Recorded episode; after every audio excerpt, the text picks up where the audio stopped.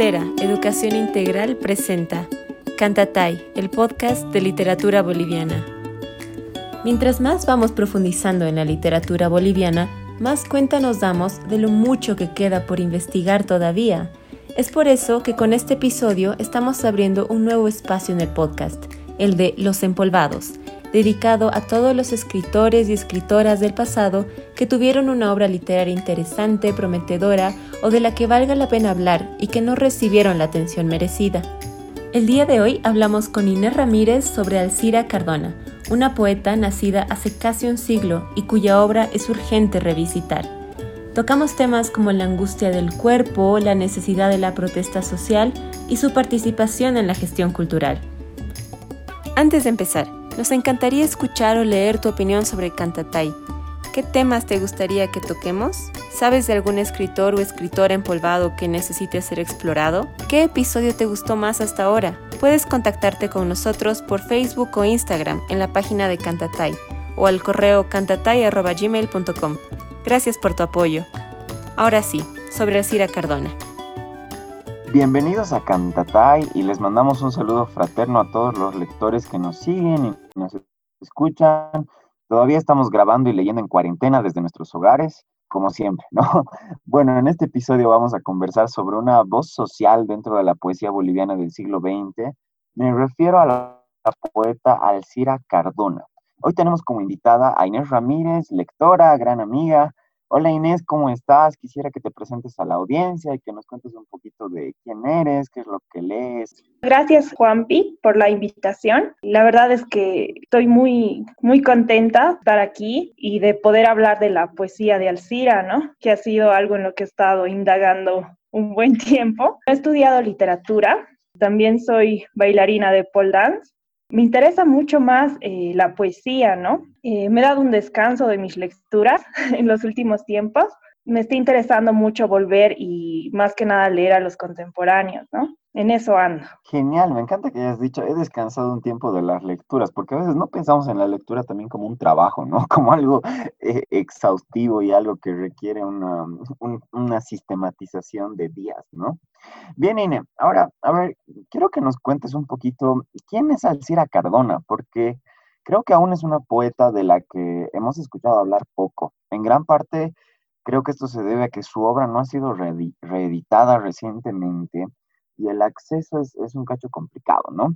Entonces, no sé qué nos puedes contar sobre ella y sobre su obra, tal vez a un nivel más biográfico.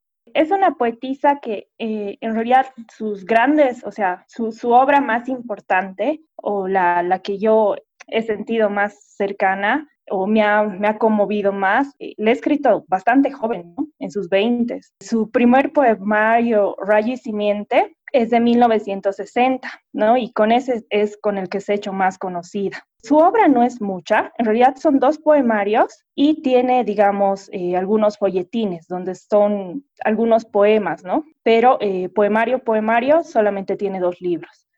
Y además de eso tiene un libro de, sería una obra teatral, ¿no? La Alcira ha, ha hecho muchas cosas, ha, ha, tenido papeles importantes, ¿no? En la prefectura paseña, también estaba en el Ministerio de Cultura, eh, ha participado en las revistas Hoyandina, ha estado muy presente. Yo creo que esto es algo que, se tiene que hacer más adelante, que es buscar y recopilar su obra en diarios. Eh, los artículos que escribía, porque hacía como crítica de, eh, eventos o de ciertas noticias, digamos. Tiene, tiene muchos comentarios en prensa y también tiene muchos poemas que ya ahí yo ya no me metí, pero había mucho poema suelto, ¿no? En prensa. Entonces era alguien que estaba todo el tiempo muy activa y muy interesada por, digamos, este testimoniar el presente, ¿no? Dar una visión de lo que está pasando.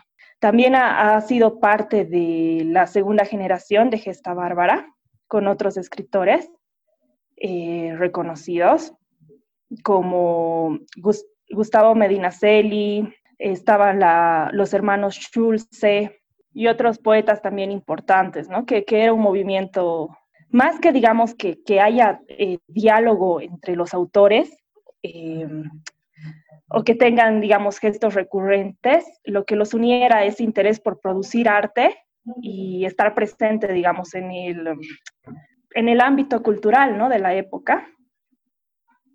Y que no solamente, digamos, eran eh, escritores o, poetas, sino que también hacían diálogo con otro tipo de manifestaciones artísticas, ¿no? O sea, Ine, nos estás dejando tarea, así, de investigación, de archivo periodístico, para justamente completar la obra de Alcira Cardona, ¿no? Que, como vemos, es una, mm, que además es algo muy frecuente en la literatura boliviana, creo, ¿no? Nuestros escritores son muy poco de publicar libros, o sea, realmente muchos escritores han publicado casi toda su obra en periódicos, ¿no? Entonces es, bien importante todavía ese trabajo de investigación que tenemos pendiente. A ver, Ine, mencionas a una intelectual, una poeta muy consciente de su presente. Y en su obra misma vemos un fuerte contenido social, ¿no? Entonces, ¿cómo has visto tú o cuál será la relación de Alcira Cardona con el entorno social, político de su tiempo? Eh, bueno, en su obra lo, que más se ve, digamos, o lo que a mí me, me ha llamado la atención es esta mirada crítica, ¿no? Que es, digamos, estar inmensa en todo, eh, inmersa en todo esto que está sucediendo, pero a la vez tener una distancia con eso como para preguntarse qué es lo que estaría sucediendo, ¿no? En ese sentido, creo que su obra indaga mucho en esto de la relación entre realidad y ficción, y, lo que vendría a ser el lenguaje, digamos, para dar cuenta de, lo real, ¿no? De ese saber de lo real, que no es siempre, digamos, lo, que escuchas, y esto también tiene diálogo con otro poeta, digamos, Pedro Shimose, que el saber de lo real está, eh, digamos, en muchos discursos. Ponte en el discurso televisivo, de la prensa, en lo cotidiano, ¿no? En lo que hablas, ponte con tus vecinos, pero realmente preguntarte eh, dudar de esto que te están diciendo de lo que está pasando, ¿no? E indagar en eso. En ese sentido, su obra me parecía bien, bien interpeladora, ¿no? Que es siempre estarte preguntando por lo que estaría sucediendo realmente, ¿no? Entre comillas. La realidad que estaba viviendo, digamos, en ese entonces eh, del Cira Cardona es más que nada estos momentos, digamos, de un poco de desilusión cuando el discurso del 52, digamos, de esta revolución y esta igualdad entre clases, se, se, se, torna, digamos, este, este discurso y en los 60 más que nada lo, lo que caracteriza esta época son los gobiernos militares que se apropian de este discurso, pero eh, demuestran otra, otra faceta, ¿no? Que es mucho más eh, cruda y que obviamente es, es, hostil con ciertos sectores desprivilegiados, pero que siguen eh, manteniendo, digamos, ese discurso de, de, que algo está cambiando y de que lo estamos haciendo bien. Entonces, más que nada es volver, digamos, a indagar y a buscar decir eso que estaría pasando, eh, volver a, buscar la importancia, digamos, del lenguaje para testimoniar el, presente, porque muchas veces creemos que, digamos, o pasa eso, ¿no? En el discurso televisivo, que lo que está mostrando es lo que está pasando, ¿no? Porque de esa forma se está construyendo, digamos, la, realidad y se le está mostrando. Pero es volver, digamos, a la labor del lenguaje y decir cómo este da testimonio de, de la verdad, encarna esa realidad, digamos, y dudar de eso.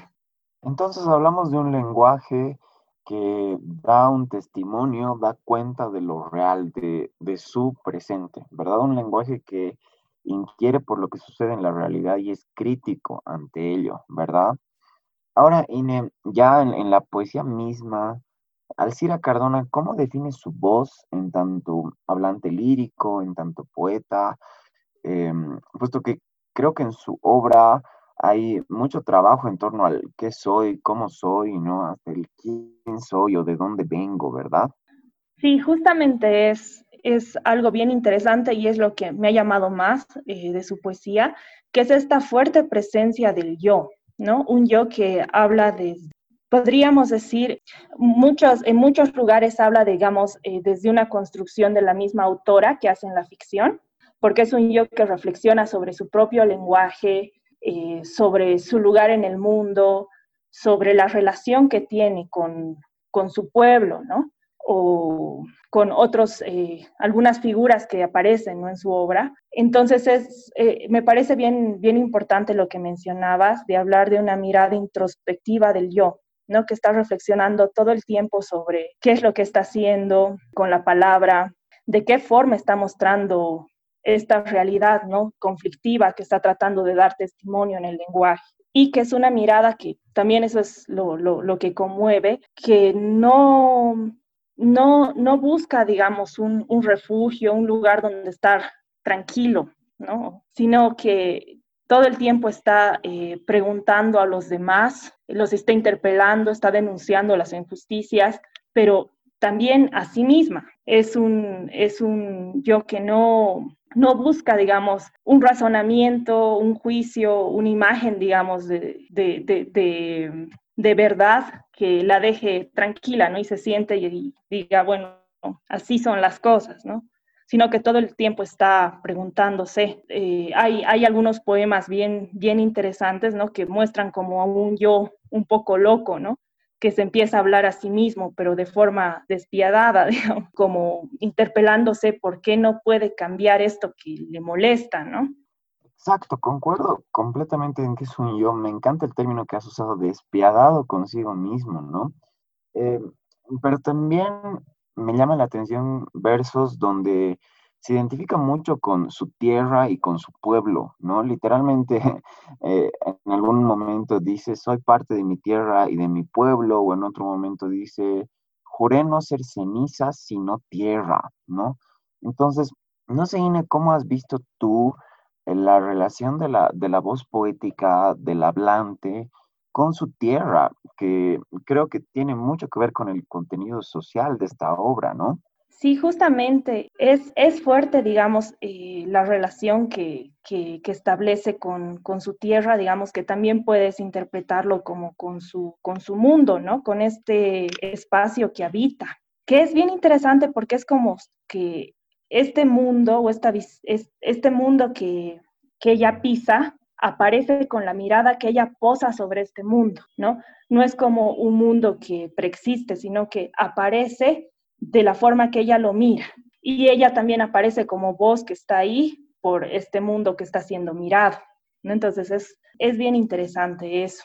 La, la, relación que tiene con este, tanto con, con este suelo, digamos, que pisa, como con el otro que le está mirando y ella está mirando, ¿no? Con su pueblo, es bien importante porque no es algo que ella asume, digamos, ¿no? En la obra, la voz poética no asume que, digamos, por, por estar en este suelo y que el otro esté frente a mí, tenemos una relación de familiaridad, digamos, o como que ya desde ya soy parte de, de la vida de este ser que está frente a mí, este otro, sino que todo el tiempo está preguntando, podríamos decir, ¿qué es lo que me hace ser yo con el otro? ¿Cómo este otro me mira? ¿Cómo yo miro al otro?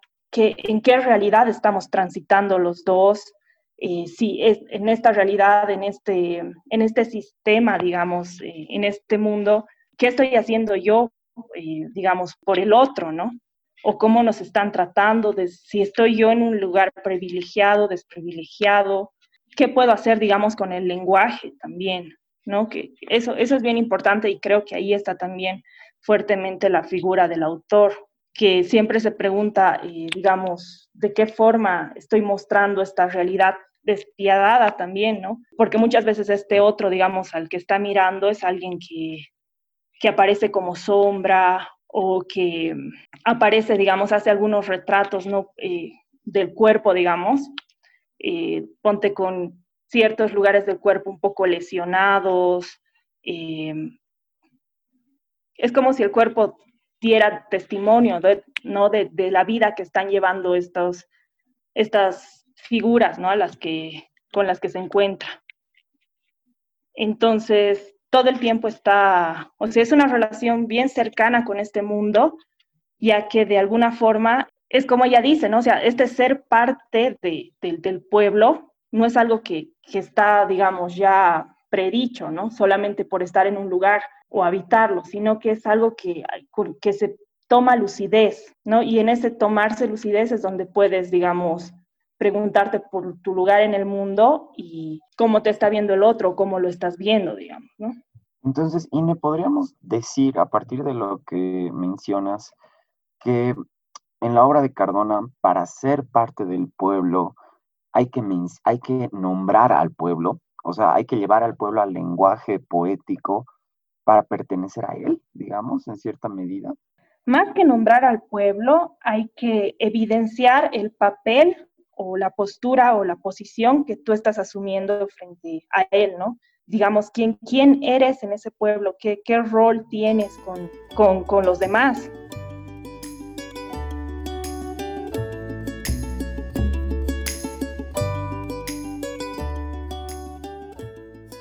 Ni poco caigo, ni bastante hiere. Golpe de ruina que me niega asilo. Tomo la herida y la presento al roble.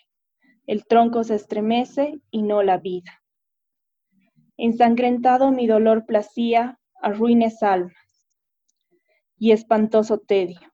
Llegó la luz, se encarnó en la nota, y hoy su numen va en mí día tras día hundida la cabeza en pasos dobles, llanto callado bajo la luna fría.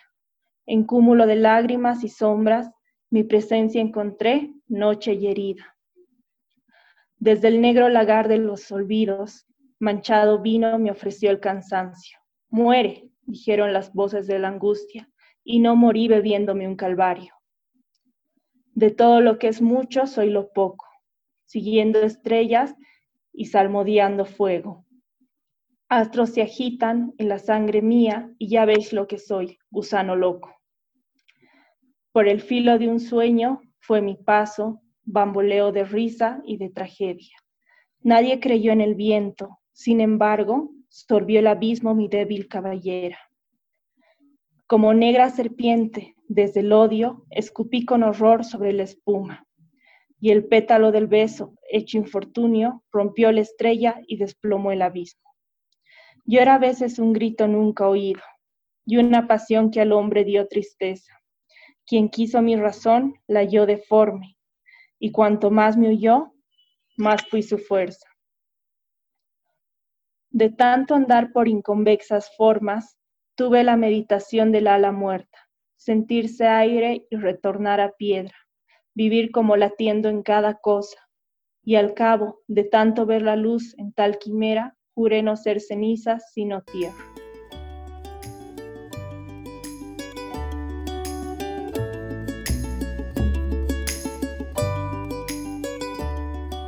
Viendo la voz de Elcira Cardona, creo que es una voz con mucho dolor, como hemos dicho. Em, claro, y además que es un dolor que se busca adrede en momentos, creo, ¿no? Y mm, claro, es, el dolor que está en el cuerpo, es el ser poco ante lo mucho, ¿verdad? Ser la, misma angustia. Me, fascina esta imagen del gusano, ¿no? Este, este verso, ya veis lo que soy, gusano loco, me parece impresionante, ¿no? Sí, y es, es bien importante lo que dices, que es esta como decisión de ver eh, esto que estaría sucediendo, digamos, es este, este real desde una posición no cómoda, ¿no? Que tú dices como esta angustia, digamos, mirar este mundo desde esta angustia, elegir esta angustia para mirar y decir de este mundo, ¿no? Que, que, que no es una decisión, no es la más fácil, ¿no? Y habitar, digamos, ese, ese lugar de angustia es, es una posición bien riesgosa, ¿no? Porque todo el tiempo te va a estar interpelando, te va a estar descolocando, y eso es algo que se ve también en la voz, que todo el tiempo está en un movimiento, digamos, de que se desdobla, se mira a sí misma, se pregunta, o a veces también se fragmenta, ¿no? Y en varios poemas también como que se va desdibujando esta presencia de yo estoy en mi posición solamente, ¿no? Como que se va borrando este yo y da paso como a otras voces también. Entonces estamos hablando de una voz que elige la angustia como lugar de enunciación, ¿verdad? Y bueno, es una angustia bien amplia ante la realidad, ante la identidad, ante el lenguaje, ¿no? Entonces, Ine, a partir, bueno, de este poema que nos has compartido, de todo lo que hemos conversado hoy, ¿por qué leer como bolivianos a Alcira Cardona? ¿Qué lugar ocupa esta poeta en nuestra cultura, en nuestra literatura, en nuestra realidad? Pienso que leer a Cardona eh, es algo muy enriquecedor, desde lo más, eh, digamos, desde lo más simple, eh, justamente porque es una poetisa que nos invita a pensar esta relación que existiría entre la ficción, el lenguaje y la realidad, pero también porque es alguien que te hace cuestionar mucho, ¿no? Sobre de qué forma estás construyéndote a ti como sujeto en relación con los otros, en relación a tu lenguaje y en relación al mundo en el que estás habitando, ¿no? En el que estás viviendo. Además de eso, pienso que su, obra puede dialogar con la de muchos otros autores, ¿no? Que, que han pensado su tiempo y que han usado este lenguaje, digamos, de la poesía para cuestionar la percepción que tenemos, ¿no? De lo que estaría sucediendo, que justamente creo que esa es la riqueza, ¿no? En, ese sentido también eh, Creo que tanto como leer a Cardona, vale la pena leer a Pedro Chimose, vale la pena también leer a Alberto Guerra y también otros poetas latinoamericanos ¿no? que, han escrito poesía social, como Ernesto Cardenal, que tienen, o sea, te invitan a pensar eh, la relación con, con este contexto conflictivo desde otras formas, ¿no? Eh, la misma Cardona muchas veces eh, retoma figuras muy conocidas en nuestro contexto, como es el del mar, como es de estas figuras, digamos, desprivilegiadas, como es del indio, eh, del minero, pensar también lo del estaño, digamos, ¿no? Estos espacios, como de la mina, desde otra perspectiva, ¿no?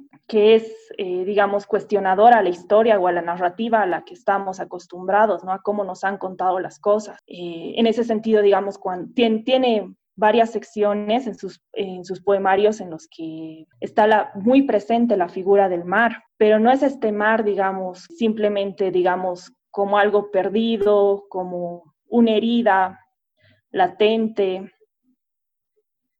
sino que ella, más que, tomar, digamos, esa figura nostálgica de mar, agarra eh, ese mar, digamos, no como lo perdido, sino como algo que es muy, muy nuestro, digamos, pero que tenemos que asumirlo y eh, preguntarnos por qué duele esa herida, ¿no? Y no es algo exactamente distante o que, que ya no nos corresponde, ¿no? Que ese pesar más bien es algo que, que está en nosotros todo el tiempo y que tenemos que cuestionarnos digamos, en cierta forma, ir sanando, ¿no? O ir explicitando por qué es algo que nos molesta.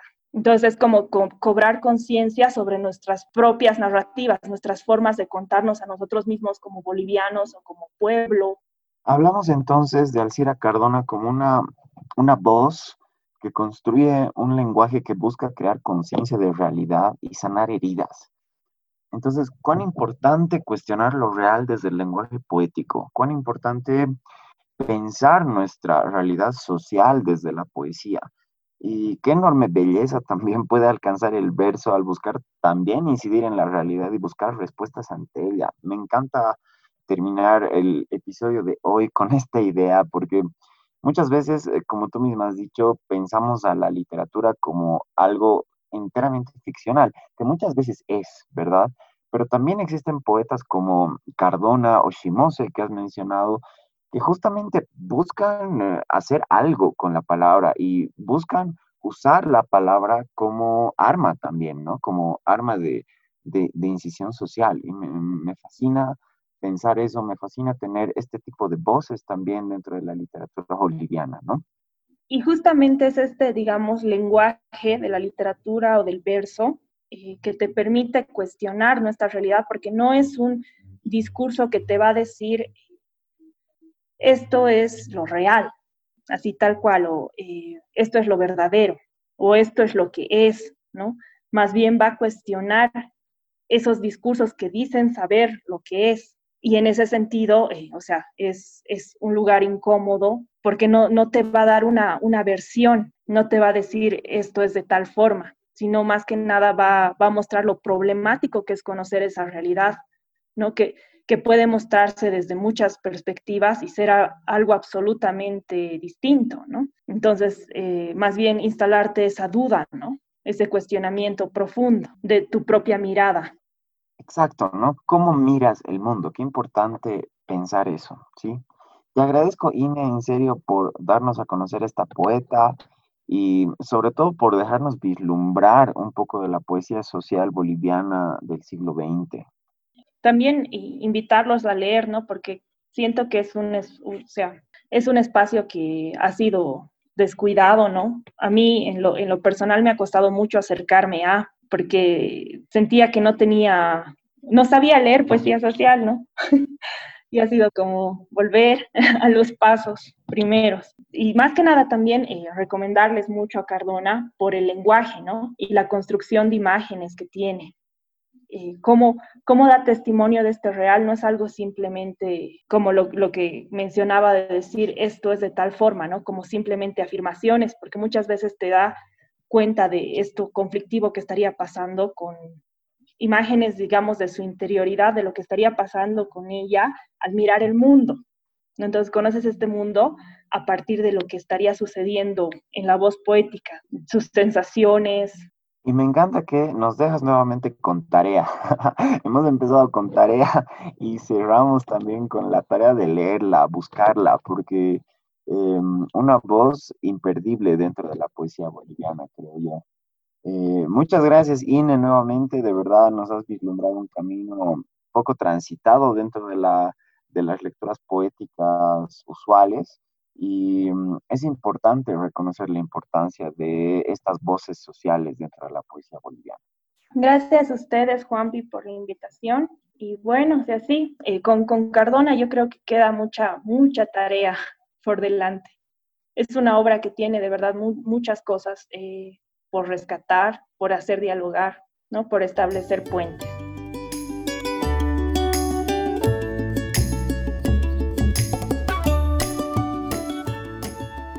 Cera Bolivia busca construir una mejor sociedad al trabajar con niños, padres y educadores para desarrollar su autoconocimiento, inteligencia emocional y pensamiento crítico. La transformación social empieza aquí. Para conocer más, visita cerabolivia.org. Este episodio fue grabado en agosto del 2020, respetando el distanciamiento social. La conducción fue realizada por Juan Pablo Vargas y la producción y edición por Andrea Puente. No olvides seguirnos en Instagram y recomendar este podcast a tus amigos lectores y a los no lectores también.